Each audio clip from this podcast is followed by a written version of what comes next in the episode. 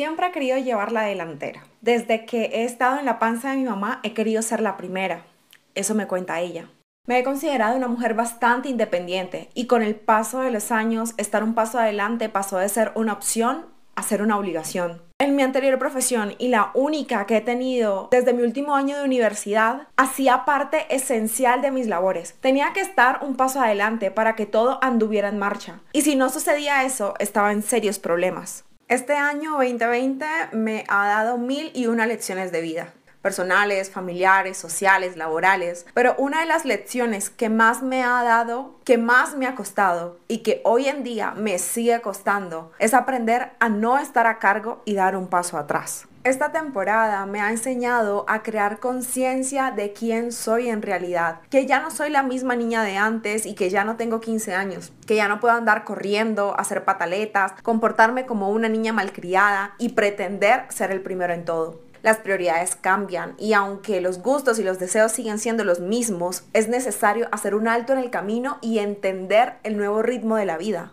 Lo sé, Apenas tengo 24 años, no 70. Todavía estoy joven y pareciera que ya estuviera hablando como si tuviera muchos años de experiencia. Sin embargo, la experiencia que tengo hasta ahora me ha llevado a entender la verdadera esencia de las cosas. Y que no importa qué tan rápido vayas, camino a la meta. Si tu meta es la correcta, llegas porque llegas. Así que he titulado la conversación de hoy, Da un paso atrás.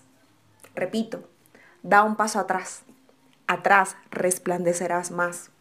Y quiero regalarte tres razones del por qué dar un paso atrás es el mejor paso que puedes dar. Razón número uno, cuando das un paso atrás, ves la visión con mayor claridad. Ser pionero es bueno, eres el primero y te hace un referente. Sin embargo, también es un arma de doble filo, porque si bien vas a ser el primero en ser reconocido, también vas a ser el primero en estar adolorido. En mi casa siempre nos hemos preocupado por la estética. Crecí a las mujeres de mi casa haciendo mil y una cosa para tener una apariencia estética de acuerdo a la propuesta de la temporada. Yesos, fajas, mil y una dieta. Sin embargo, fui yo la primera en la familia en cambiar mi estilo de vida y hábitos de una manera un poco más consciente y saludable. Teníamos una visión desenfocada, pero teníamos algo que nos llevaba al movimiento, ser flacas. Y durante mi recorrido en este estilo de vida también cometí errores, haciéndole mucho daño a mi cuerpo. ¿Por qué? Porque no tenía una visión clara. Y cuando la visión no es clara, aunque se empiece bien, va a terminar mal. Y tendremos que volver a comenzar con el dolor de un intento fallido.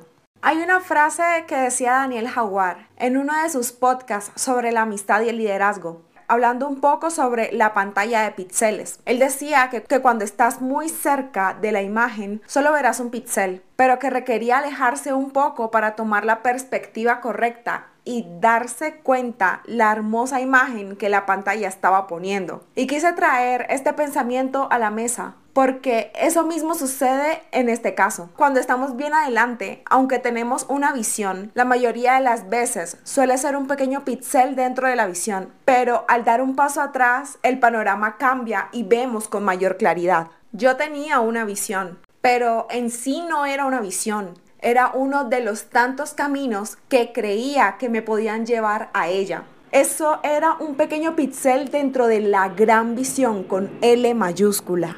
La visión, la verdadera visión que latía en lo más profundo de mi ser, de mi corazón, era ser feliz, ser aceptada, reconocida y valorada. Y un paso adelante creía que ser flaca iba a llevarme a la visión o que la visión era el mismo camino. En lugar de eso, me desvió y cuando llegué a ella no me llenó. Bien dice un sabio, donde no hay visión, el pueblo se desenfrena y no haya la paz. Cuando estamos un paso adelante de todo lo que hacemos o dejamos de hacer va a estar envuelto en una manta de temor o inseguridad. Un paso al frente, nuestra perspectiva es bastante limitada, vana, vaga y egoísta porque un paso adelante no vemos más que nuestra propia imagen. Dar un paso atrás amplía más el panorama, porque el que está adelante ya se encargó de bajarla. Lo único que tenemos que hacer es agarrar la visión y caminar de acuerdo con el creador. Razón número 2. Cuando das un paso atrás, encuentras propósito.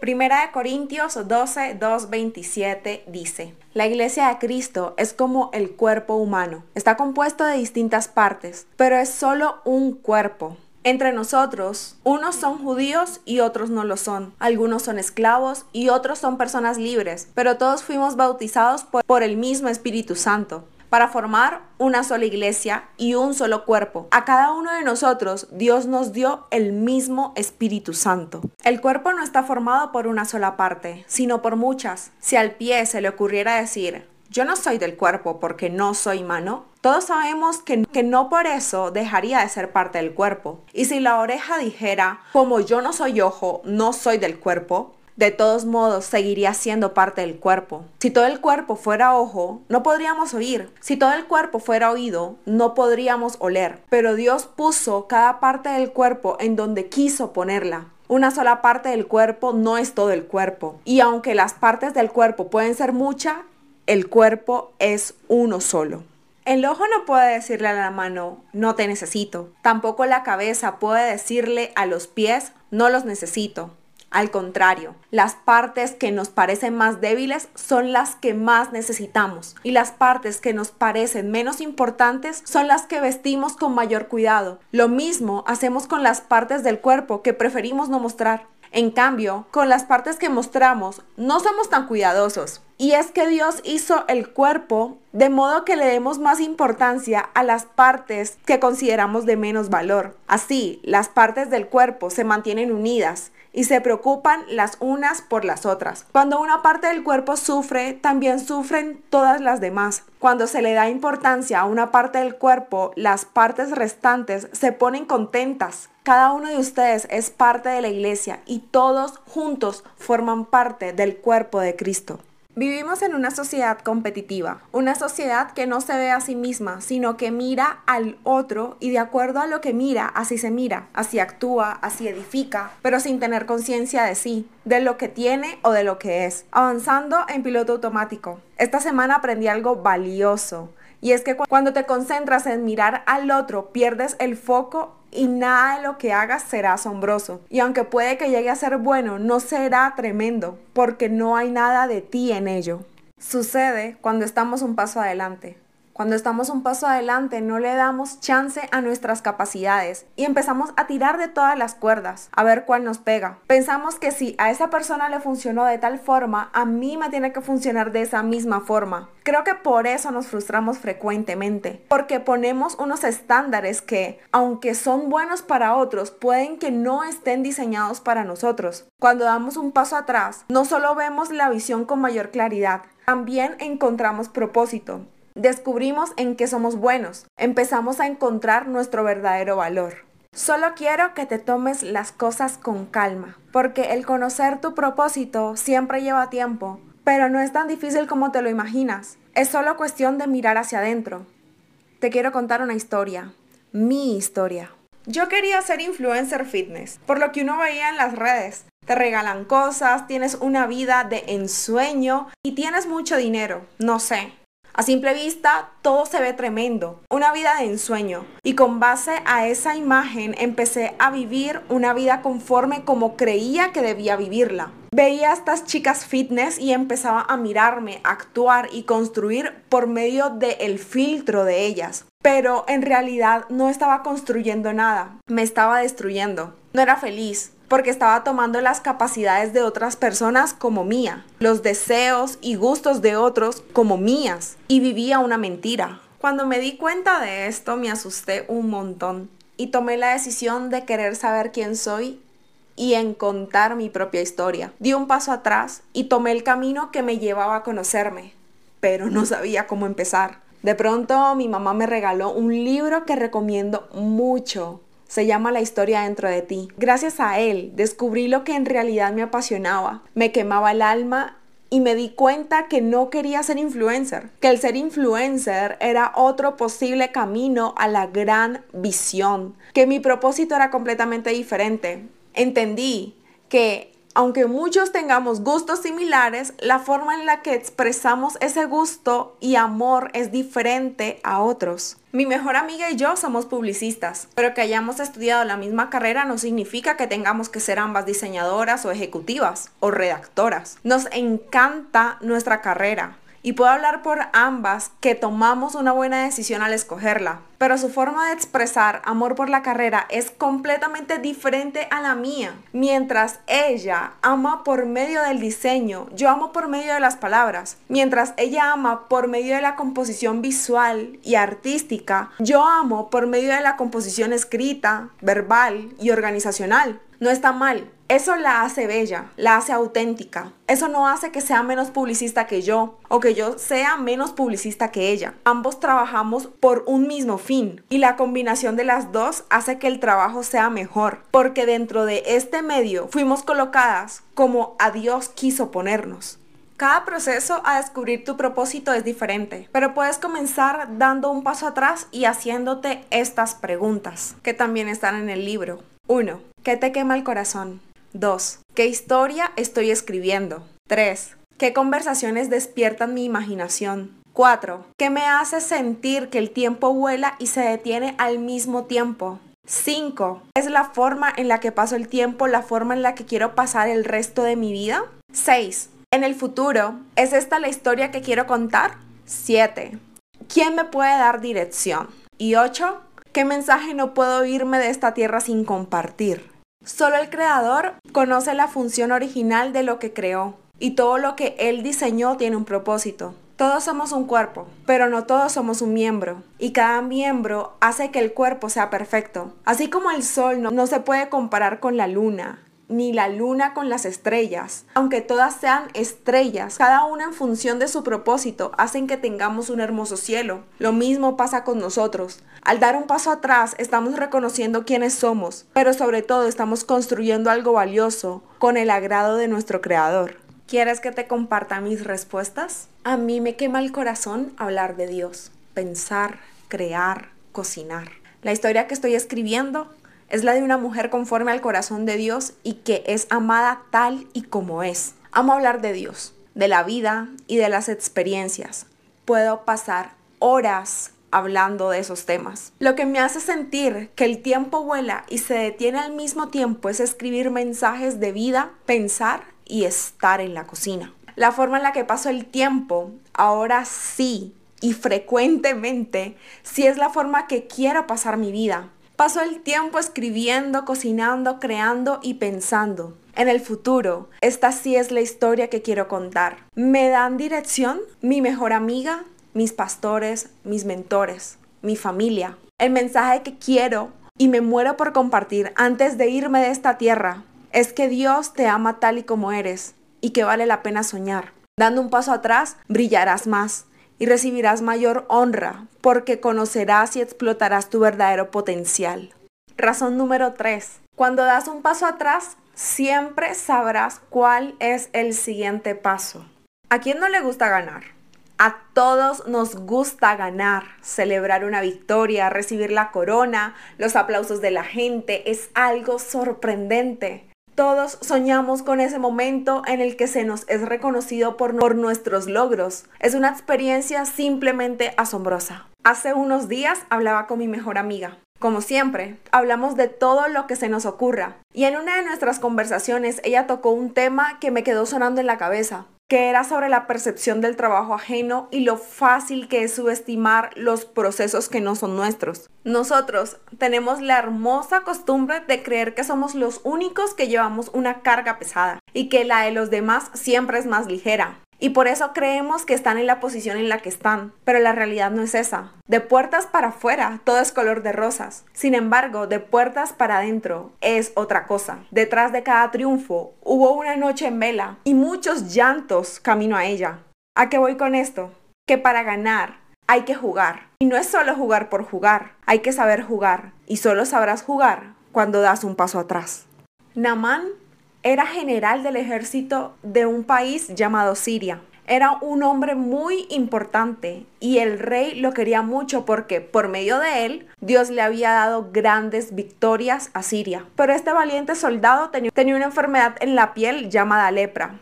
A veces los sirios iban y atacaban a los israelitas. En una de esas oportunidades tomaron prisionera a una niña que fue llevada a casa de Naamán para ayudar a su esposa. Esa niña le dijo a la esposa de Naamán, si mi patrón fuera a ver al profeta Eliseo, que vive en Samaria, se sanaría de lepra. Cuando Naamán se enteró de esto, fue a ver al rey y le contó lo que había dicho la niña. El rey de Siria le contestó, ve enseguida a Samaria, voy a darte una carta para, el rey de Israel. Así que Naamán tomó 30 mil monedas de plata, 6 mil monedas de oro, 10 vestidos, partió de allí llevando la carta para el rey de Israel, la cual decía, te envío esta carta para que sepas que Naamán, general de mi ejército, va de mi parte, y quiero que lo sanes de su lepra. Cuando el rey de Israel leyó la carta, se angustió tanto que rompió su ropa y dijo, yo no soy Dios, no puedo dar ni quitar vida. ¿Por qué el rey de Siria me manda a este hombre para que lo sane de su lepra?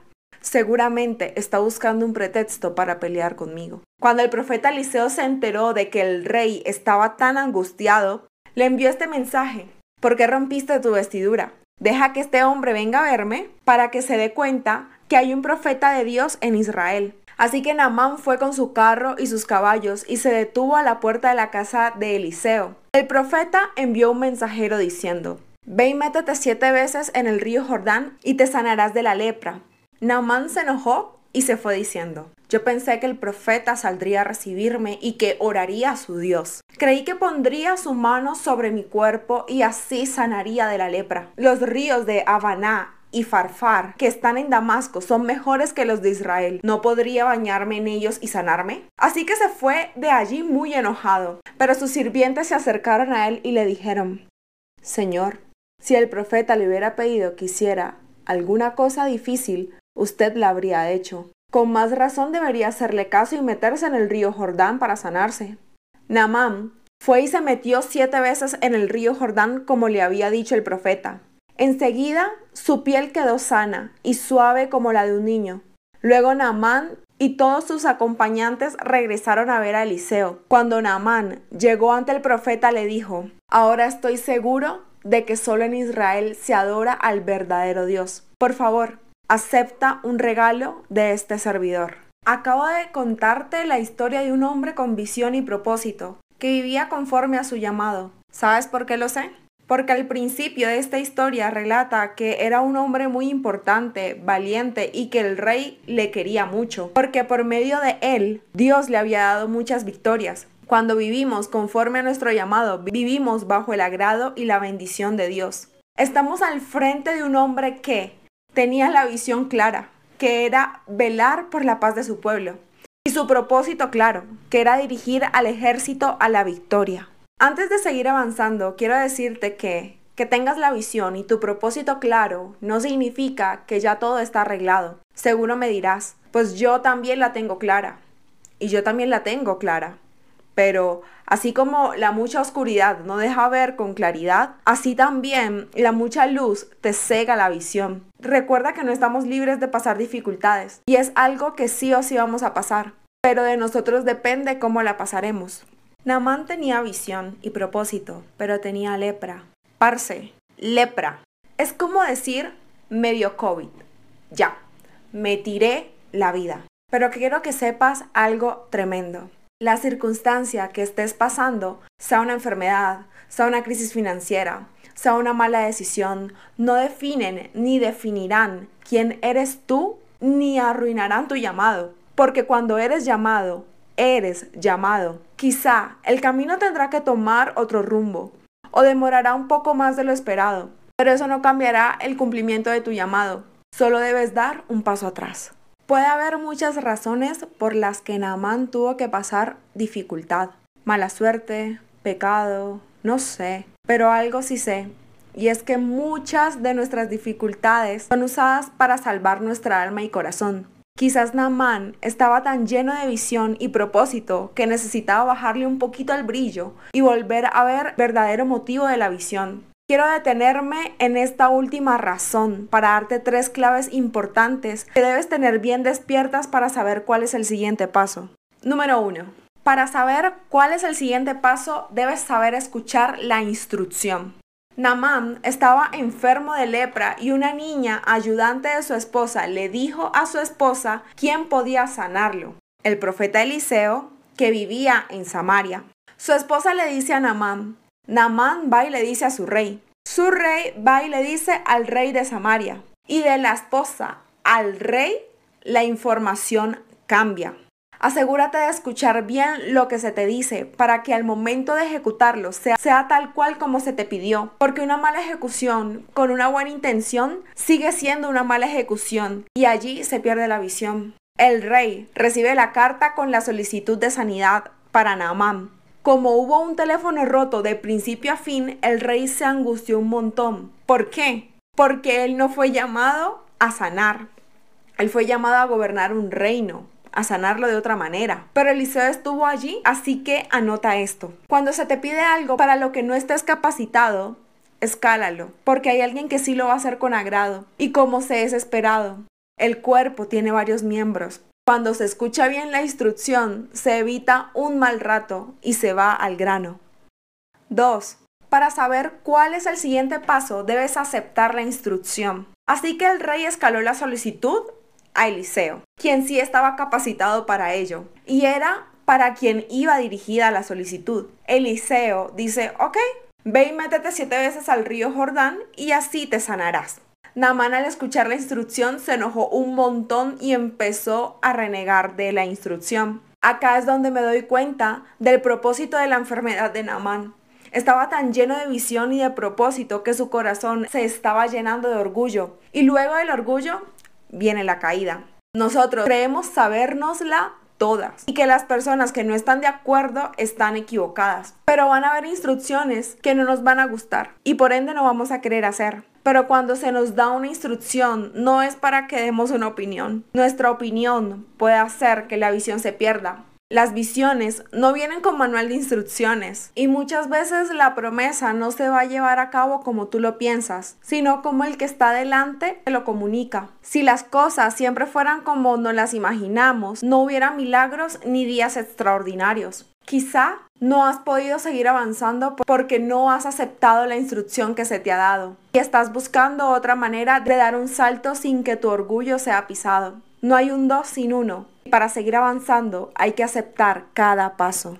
3. Para saber cuál es el siguiente paso, debes obedecer la instrucción. Naamán estaba muy enojado, pero gracias a la insistencia de sus sirvientes, Naamán se tragó su orgullo y obedeció. Otra de las razones por las que no obedecemos es porque no creemos, o creemos que es un chiste o que es demasiado simple para ser cierto. Naamán obedeció porque sus sirvientes se lo dijeron.